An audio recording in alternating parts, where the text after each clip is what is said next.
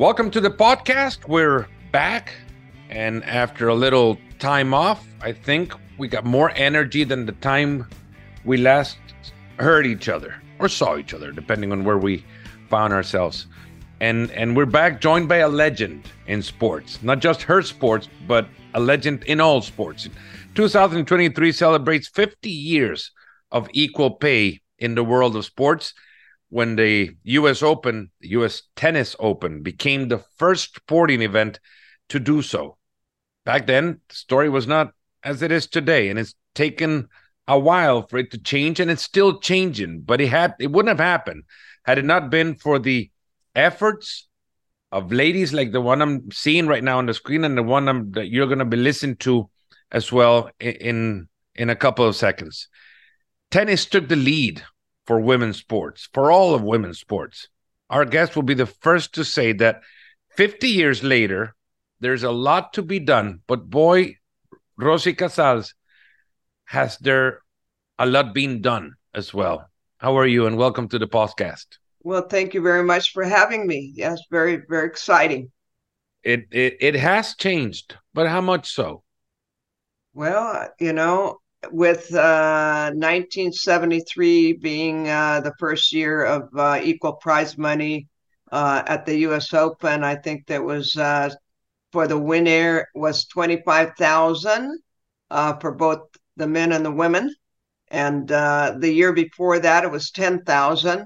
And the and and the male player who was Nastase won twenty five thousand. So Billie Jean was not happy. The women were not happy and uh, we told Billy Talbert, uh, the tennis director there, uh, the tournament director, that um, you know we wanted equal prize money, which was pretty bold and still the early 70s to be demanding. But we had been fighting all those years for a, a professional circuit that we ended up with Virginia Slims being our sponsor and mm-hmm. and uh, helping us. And so by 1973, we were doing very well. We uh, were filling our arenas. And so, um, you know, Billie Jean was number one, and uh, we all felt that we should have equal prize money in our own national tournament. So, uh, uh, our conversation started, and Billie Jean said, "I'll if I find a sponsor, will you allow that so that we can have equal prize money?" And fortunately, Billy Talbert said yes. Uh, I don't know if he really thought that we would find a sponsor, but uh, Billie Jean and Larry King, her uh, husband at the time, uh, knew Mark Koslow, who was the uh, uh, CEO of Bristol Myers, and they brought in Ban, the deodorant, mm-hmm. and that became the sponsor for women's tennis. So we ended up with equal prize money. Now, 50 years later, the uh, women's soccer team, probably one of the best teams that in in in U.S. sports history. Well, they, they, teams they, go, they, exactly. Still, yeah, they were still fighting for equal pay, so that yes. women would get the same treatment as as their male counterparts in their particular sports. So five decades after that, your push is still being felt.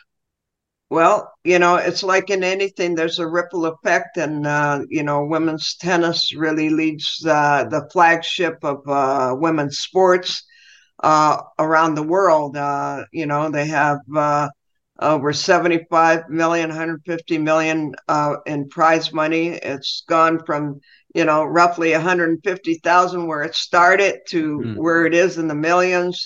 this year, Coco Gauff won 3.2 million uh, winning the singles equal to the men. And, uh, you know, that tells you uh, the advancement the women have made. And again, you bring up the soccer, uh, them fighting for equal prize money. They won, uh, you know, what is it, two or three uh, World Cups compared to the men.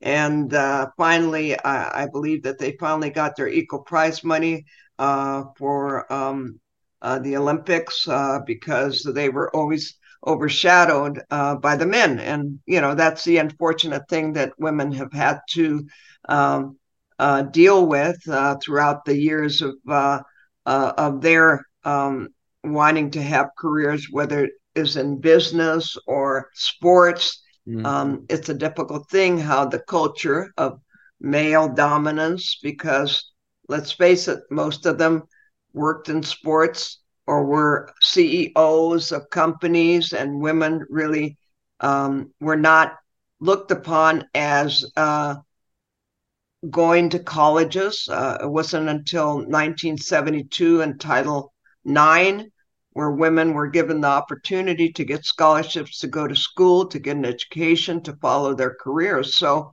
you know, it's it's, it's been a while, uh, yet there there still needs more to be done for women to be equal uh, with the counterparts of the male.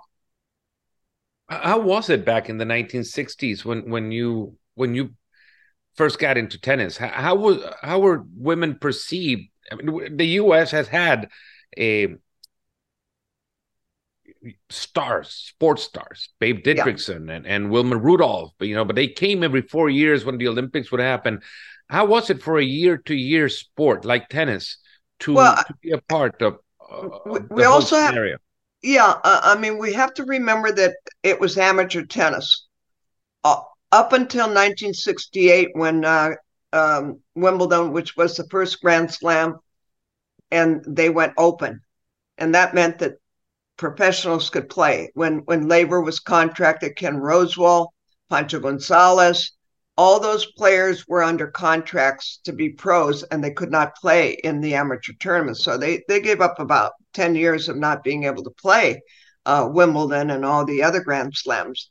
But when ni- in 1968 the Open era started, that meant that everybody could play and there was prize money, and that was the beginning of commercialism, sponsors, endorsements, uh, uh, you know, uh, for both the men and the women. So um, it really hasn't been a long time that there's been money in the game in any of uh, the sports, you know, because professionalism did not come into the picture, certainly, as I said, for women's tennis, uh, or for rather for tennis until 1968. How was it playing in the big tournaments back in 1968? When when you arrived at Wimbledon, for example, did did you get a smaller car compared to what the men would get, or did you have to go to a with a with a van with all the with all the ladies well, that were playing that tournament because the, the man got a car and, and you guys had to uh, ride in, all the together? Be- in, in in the beginning, that is one thing that was equal. You got transportation and you know, but there was no money and the men got more. They got better, uh, you know, uh, recognition and representation and scheduling and everything. But in, in 1968, when things started to change, of course, uh, we still had men running, you know, the tournaments and running um, tennis. So women were being left behind, even though we had become professional. And so the 69 and the 70s were very difficult for the women, and they had been starting to acknowledge that the open era really was not benefiting them, it was benefiting the men. And so that is why in 1970, the women decided that they wanted to uh, play their own tournament because when they went to Jack Kramer, who had the Pacific Southwest, which is after the US Open, the the ratio for prize money was 10 to 1 you know wow. the men the, the men were you know getting 10,000 the women went 1,000 and so um, you know we we told him we were going to boycott if he didn't give us equal prize money seeing that the you know the US Open likewise and all the grand slams likewise uh, the public was there and they were excited about tennis and they were excited about women's tennis.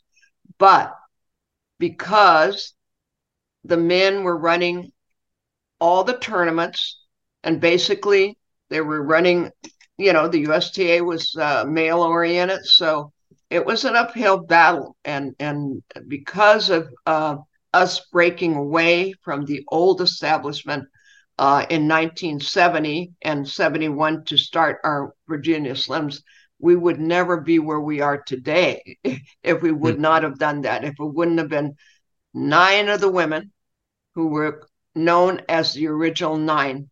And those nine women took a leap of faith and believed in what they were doing by organizing themselves and boycotting and going against the USTA, who said, if you play in Houston with Gladys Heldman, we are going to suspend you, which they did.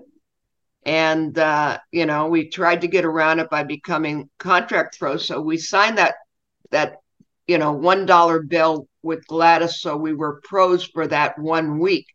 And that kept us from getting suspended that one week. But it opened up a lot of things um, that we realized that we had to fight for, and that thank God for Virginia Slims who helped us uh, in in promoting ourselves. The original nine, which became the first uh, group to be inducted into the Tennis Hall of Fame, which is in Newport, Rhode Island, the first it's an individual honors, right? But this one was as a group a couple of years back. How did you guys were? Uh, how were you able to connect in an area where communications took longer than than than they do now. Right now, you wanna you wanna rally up a crowd. You get nine people interested in one same topic. You open up a WhatsApp group, right, with nine yeah. other people. But yeah. back then, it was letters and calls that that did not find people that uh, near a phone at some points. But you had to act quickly in order to to get things done. Well, of course, uh, you know, there was still the telephone, and that got you to a lot of places and telegrams and that type of thing. And um, when we first started in 1971, the Virginia Slims Tour, we were very fortunate that Gladys Heldman knew the CEO, uh, Joseph Cullman III, who loved, loved women's tennis and believed in the product. And they were just launching also the Virginia Slims cigarette so mm. during that time, you know, it was kind of accepted that that you know you could smoke as an athlete, and not that they necessarily pushed us to smoke because they never did, you know. Um, but the product was there, and it really hit hit it off with the women, uh, not only the players, but you know the women that came to watch the tennis as well, and brought their husbands and brought their kids and everything and it really became a an acceptable um, situation. So um, that Rosie is a, it's a scene that that will cause at some uh, some of our listeners today would cause them to kind of lean back and say, "Whoa, athletes smoking," right? But you had Mickey Mantle promoting cigarettes in the 1950s, correct? correct? Yeah. Well, you know, it was a thing to do. I mean, in, in, in the 50s, it was a thing to do to smoke. I mean, I remember uh, you know, Nat King Cole on television or, or or Johnny Carson smoking on TV. And when they had guests, they would come and smoke on TV. I mean, mm-hmm. now that would be unheard of. Mm-hmm. And uh, it, it, it's just a, a, sign of the times that, um, you know, that was permissive, that was acceptable in society. And, you know, uh, so we took advantage of that situation and where we were at that time. And that meant that, uh, you know, we were going to have a tour and they they had the money. I mean, they had the money that uh, you know, we we did not have. So um, you know, uh, we needed every element that they had. They had great public relations, great marketing, and because of it and the money that they spent, I mean, they literally put women's tennis on the map. And, and I was going to say, before that, and, and going through some archival material from from you know newspapers, mainstream newspapers in the day. Um, it seemed like coverage, media coverage of women's tennis before the tour just had to do when when women rattled the establishment, the status quo, right? A, you wearing colored or sponsored shirts in Wimbledon, for example, would get more coverage than than a match. Than, yeah, than than me hitting the tennis ball. Yeah, exactly. well, you know, these were all um, marketing opportunities that you know uh, uh, we promoted because on our tour of the Virginia Slims, we played at night a lot of times, so we had a lot of color. Um, and obviously, when you get to Wimbledon, they are predominantly white, which my my my tennis dress that got kicked off center court was predominantly white it had some VS squiggles, you know, um, mm-hmm. it, it design, but they did not uh, you know, uh, carry the product of Virginia Slims. So that was a little awkward when they said, well, you know, no advertising yet. They allowed advertising. So it was uh, really, um, you know, uh, kind of interesting how uh, that caught their eye because I, I wore the same dress outside of of the center court and nothing was said but how were the discussions then for for you how did you carry along the discussions about about my clothing yes well the referee said next time you have to come to my office so i can approve or disapprove but he you know escorted me off the court and said, You have to change. And I had to change because obviously I already made my statement. Mm-hmm. And, um, you know, uh, but it, it, it sort of opened the door to, uh, um, you know, not wearing clothes and then they limited the size of what you could advertise and that kind of started the ball rolling in that direction because as I said, that was open tennis, open era. All of a sudden, you know, you, you, had Nike, you had Adidas, and big logos and everything, and it was just the beginning of marketing and and uh, you know uh, endorsements for the players and everything. And I think they they just weren't quite sure how to handle it. To contextualize, I guess for our listeners too, is that Rosie wore, and I think it was the beginning of the 1970s, wore. Uh, uh, uniform. A, a, Ted, a Ted Tinling tennis dress, and Ted Tinling was our designer. He he mm-hmm. was uh, a, English, okay, and he, he he had been a designer for Suzanne Lenglen and all the top players. Uh, you know, Helen Wills, Moody, everybody yeah. that you could ever think about. Maria Bueno, Margaret Court. So he was uh, contracted by Virginia Slims to do our dresses because, as I said, we played in the evenings, so I had a lot of sparkling clothing, and you know everybody had their look, and so and and obviously he had been banned from Wimbledon uh, for at least twenty years because he uh, gave Gussie Moran the frilly pants. If people know their history, Gussie Moran wore frilly pants under her tennis dress, and that was a no-no at Wimbledon as well. So they told Ted Tinling he he was no longer um, invited to to attend. So here we go 30 20 25 years later he comes with virginia slims and the women and they basically almost ban him because they're so unhappy with the dress that he made for me crazy rosie all this statements took guts. It takes a personality to make these statements. Uh, the world of sports changed because of personalities like you. And well, how would you describe yourself? You, were you nonconformant as well in school? Did you just not not settle for the status quo?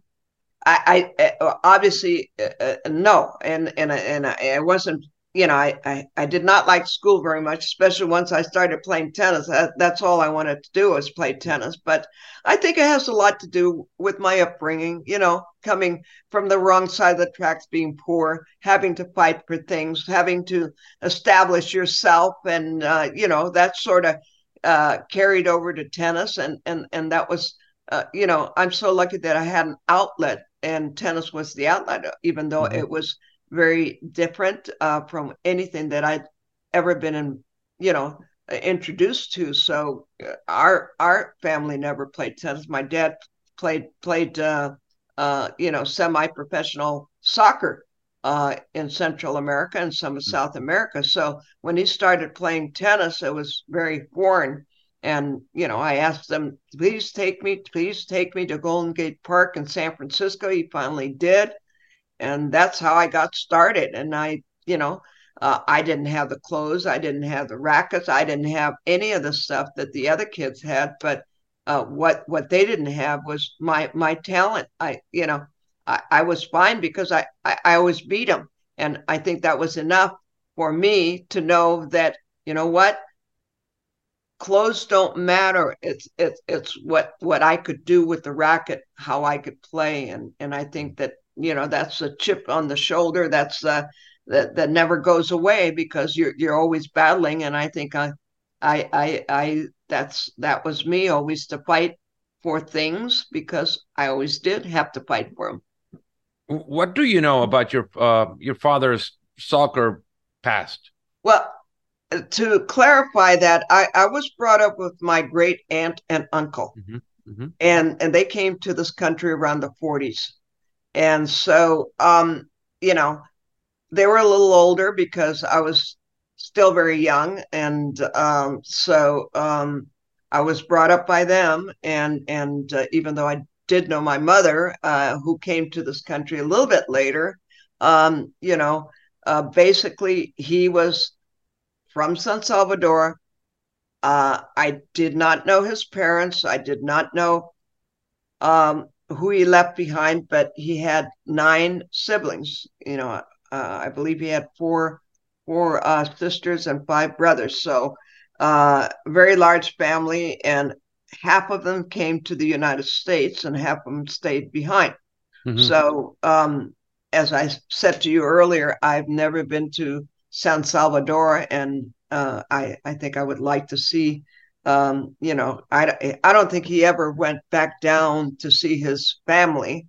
Uh, I know his sister eventually passed away as his parents did, and they never returned. So um, yeah, and and and uh, I had a different father. I, I have three half sisters, so we're a mixed bunch, but but a pretty good one though.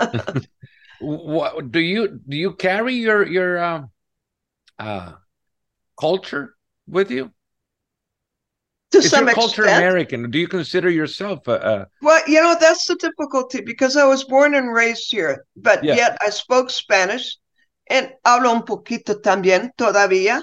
Um, uh-huh. Pero, uh, you know, my, all my family was Spanish speaking. I, I spoke Spanish before I spoke English. And uh, so uh, the whole family would always come. And every every every Sunday they'd come for dinner, and we, you know, they'd have their highballs and cocktails and everything and stuff huh. like that, and put the music on. And there was a lot of dancing, a lot of uh, festivities so I think that part of it, I, I'm very much, uh, I love dancing. I love music. I love the Latinos. Uh, you know, I love their culture. I love their happiness. And uh, uh, to me, I think that that's some of it that I carry, absolutely carry. The highballs. Well, that's a that's a drink that reminisces you know conversations oh, there's so many there's so many old ones old fashioned old fashioned. Nobody even these kids that don't know anything about the grasshoppers and the you know uh, uh, uh, uh, old fashions and hot toddies uh, you know it's all new drinks and that's that. So yeah.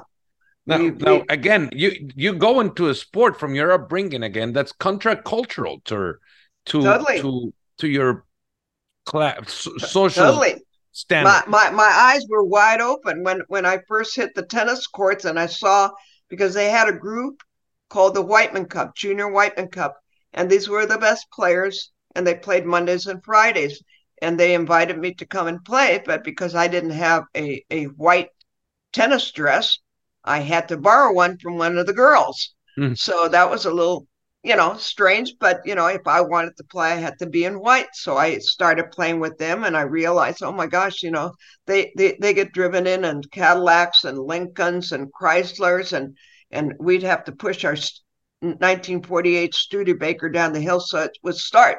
So, you know, there there was such a contrast in in in this tennis community that I was being introduced to because it did take money to play. It took money, mm-hmm. mind you, the tennis shoes only cost seven or eight or nine dollars during that time, and the rackets maybe fifteen bucks. And and maybe you can buy an outfit for eight or ten dollars or fifteen dollars. I don't know. Now your tennis shoes will cost you two hundred dollars, and your yeah. tennis racket plus.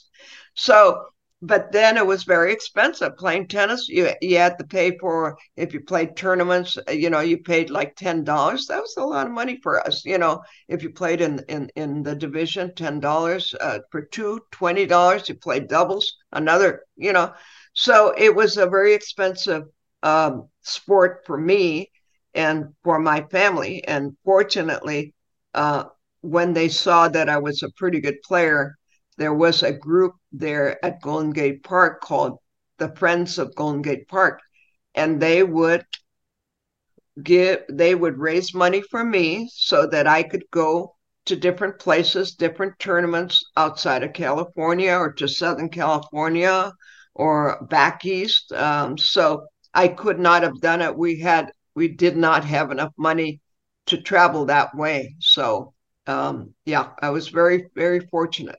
What was your first time outside of the U.S.? The first time outside of the U.S. is when I played. I must have been about 14 years old. I went to play the Pacific Northwest, which was all of Oregon's, um, Washington, and then Canada. So mm. I consider being in Canada outside of the country. But my real trip across the pond to England was in 1966 after I graduated uh, out of high school. Thank mm-hmm. God I was free to play tennis and go where I wanted. And that year before, Billie Jean had asked me to play doubles with her because her old partner, Karen Susman, um, got married, was going to have a kid, and they'd already won two Wimbledon. So it was uh, it was a, a, a real uh, awakening and an exciting time for me to be asked by uh, somebody as good and world travel like Billie Jean. Billie Jean was already number one at that point. I don't think she was number one. She was number. She could have been number one in in in the U.S. Mm-hmm. Uh, I don't know that she was number one uh, at that point in 1966, but I could check. Yeah. But she was definitely Billie Jean was, was, already so, an mean, established she, name. That's what oh, she was a, definitely. She, um, you know, obviously, I had played her when I was about 13 years old in doubles with her partner Carol Caldwell at the uh, Berkeley Tennis Club when they had the Pacific uh, Coast tournament. And that's where I first met her. I remember looking at her. She had about five or six rackets and you know, Fred Perry with monogram BJM. You know, at that time she was Moffitt. So, um, you know, I, I, thought, oh my God, these, this is the way I want to look. This is the way I want to be, you know, travel mm-hmm. with, uh, you know, wear these clothes, look like this. These are real pros. And, you know, we, we managed to do well, my partner and I. Uh, we lost him like seven, five, six, four. And, you know, after the match, she said to me, well, listen, you know, you got to keep going. You're a very good player. And uh, I think you can be good. So you just keep working hard so the following year, I think it was 1963, 64 that I played with. So the following year, I played her again, and we, you know, uh, talked again. She said, "Look, I'm going to be losing my partner." So 1966, let's play doubles at Wimbledon. So that was the beginning of our friendship and relationship. Uh, you know, as a doubles team. And then, then you went on to, and I have to look down. I don't want to miss any numbers. You went to, uh, we, we, two, yeah, we won five. Yeah, we won five. five You're two-time Grand Slam singles finalist, a hmm. nine-time doubles Grand Slam uh, winner, seven of them with Billie Jean, three-time Grand Slam mixed doubles, two of them with uh with Ilie Nastase. Uh, yeah. You're, you're at Wimbledon, yes. Uh, your um your career just spans the foundation of what the tennis world is now. Well, you see, if you stick around long enough, you do. And you know, uh, I was in my early twenties when uh, when open tennis came into the picture, and we were able to do the things we were able to do because we all were young. We had a lot of energy, and you know, uh, and and no fear. And I think that all of those things that we did when when you look back and you know like you said we're celebrating 50 years of US Open tennis. We're celebrating 50 years of establishing the establishing the Women's Tennis Association. 50 years of celebrating the Battle of the Sexes, uh, Jean beating Bobby Riggs. So a lot happened in the period of time of 50 years. And I think those late 60s and early 70s for women were the kind that things um, happen, you know, like I always believe history happens because of timing. And that was the right timing. We had women's lib happening Gloria Steinem, the passing of Title IX for women, the voting, uh, you know, civil rights, equal rights amendments, all these things were going on uh, during the 70s. And so I think that really accentuated um, women's position and their plight, um, you know, to fight for equality and recognition and acceptance. What do you you you started at public parks? Public parks now are seen um, you know broken in some cities, you know, big cities. They're they're you know torn down cement places that that kind of look like they had some sort of tennis activity there. How do we rebuild that? And I'm not saying we as as as in the U.S. because we're here, but we as as society and and responsible adults how do we open up opportunities for for other kids to see tennis as an available sport yeah. accessible. Well that's it. It has to be accessible. And i know the usta you know works hard in trying to um you know be inclusive and have diversity and have the sport you know, tennis be able to go to everybody, but it's very difficult because some communities don't have tennis. They have soccer, or ba- uh, basketball, or other team sports, and you know, tennis is very foreign. So, you know, you have to have um, the ability to create programs so um, and develop uh, youth programs, tennis programs, so kids can know you come here to play tennis. It's free for those who can't afford it because it is expensive. Today, as I said, a tennis racket is $200 plus. Your tennis mm-hmm. shoes are at least $200. Clothing is is is lots of money and and and the most important thing is traveling. You can't you can't play tournaments unless you travel and a lot of tournaments are not in the United States. So when you're thinking about turning pro or wanting to, you know, play on the professional level, it it demands a lot of traveling, demands a lot of uh, uh, you know hard work and you know you need a lot of tournaments at the lower level in order to be able to build and for the young kids learning how to play you need places for them to play. So when you see um, you know public courts no longer maintained because the city no longer has the money or puts the money in that direction because uh, unfortunately tennis is a very exclusive sport. It's a very mm-hmm. elitist sport. It, it is it, it's grown but it it hasn't grown to the extent of other sports where it's more inclusive and more kids can play you know? It's like golf. If you look but, at both of them they're individual sports and and they're expensive sports. So i don't i don't know if that's going to change a lot. I don't think it's changed a lot since i started. Uh, I, I think the USTA does a better job of trying to um, provide opportunities by giving different locations money, you know, to continue to develop uh, youth programs so they could have more tennis players. And we are getting a good influx of both men and women tennis players. You know, now we have a lot of, I mean, Coco Gauff has come up through the ranks, and, you know, there are many more coming up. So I think um, you know it's growing in some ways, but it's still very exclusive, very elitist. And that is the, the I guess nuts and bolts of what you do in your Love and Love Foundation, correct? Is open up the opportunities for for kids to to have a chance. Oh, Exactly. That's what we want to do is, uh, you know, because it is an expensive sport. If you go anywhere, uh, it'll cost you 30, 40 bucks to get a lesson, if not more, in a gated community. Because mm. in the desert, I live in Palm Desert, and we have certainly the fifth largest tournament in the world, BNP and Indian Wells and the tennis gardens. But we don't really have a local central place to have tennis. So I go to various you know, Boys and Girls Club, YMCA, and, you know, uh, work with some of the uh, recreation uh, city courts. And kind of that's what I'm doing right now is uh, we've got free tennis clinics every Saturday uh, in, in, in different locations.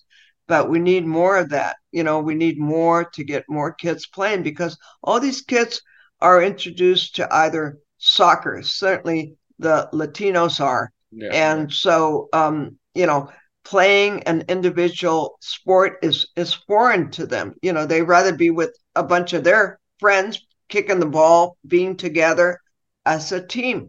So, um, you know, we have to find a better way in which to attract those kids because in our East Valley, there are hardly any tennis courts. A couple of high schools out there in Indio and way out in Coachella, but you know, that's about all there is. There aren't enough public parks with tennis love love tennis foundation.com that's that's the the site and we're promoting it because i think it's a beautiful cause that that kids are offered the opportunity to play such a beautiful sport and if you think you go down the rankings you see the williams right they came from from the inner cities you get uh absolutely frances tiafoe in in the um in the men's side yeah. he came from the inner from you know yeah, Washington D.C. Uh, mm-hmm. you know, from a tennis center. Yeah, so there are more opportunities, obviously, there because you see now they can see it on TV. They know what they're looking at. They, they, you know, they know the players. If you want to pursue a career in tennis, at least there's some opportunity mm-hmm. um, that you can earn a living. And of course, not everybody's going to be a pro, not, you know, but at least if you're good, you can get an education. And that's what I said, you know, to get you out of your environment, to see a, a different side of the world. And uh, that's what uh, tennis offers you. I mean, I couldn't have, you know, to think about where I came from and where I've been is incredible. I mean, uh, you know, I made some wonderful friends, had a wonderful life because of tennis. And I wouldn't have thought that, you know, or I think coming from where I came from, you know, you wouldn't have looked at tennis in that way. But as I traveled my journey with tennis, I realized all the opportunities that were available to me that were not available to uh, somebody else that came from where I came from. Mm. Rosie Casals, you changed the world of tennis. You have certainly changed my day just by listening to your speak, and and I'm hoping that you changed all of those that have listened to this podcast today by by hearing yeah. your words and and inspiring too. It it is inspiring to see you with your energy and and what you're trying to still do to change kids' lives. Thank you so much.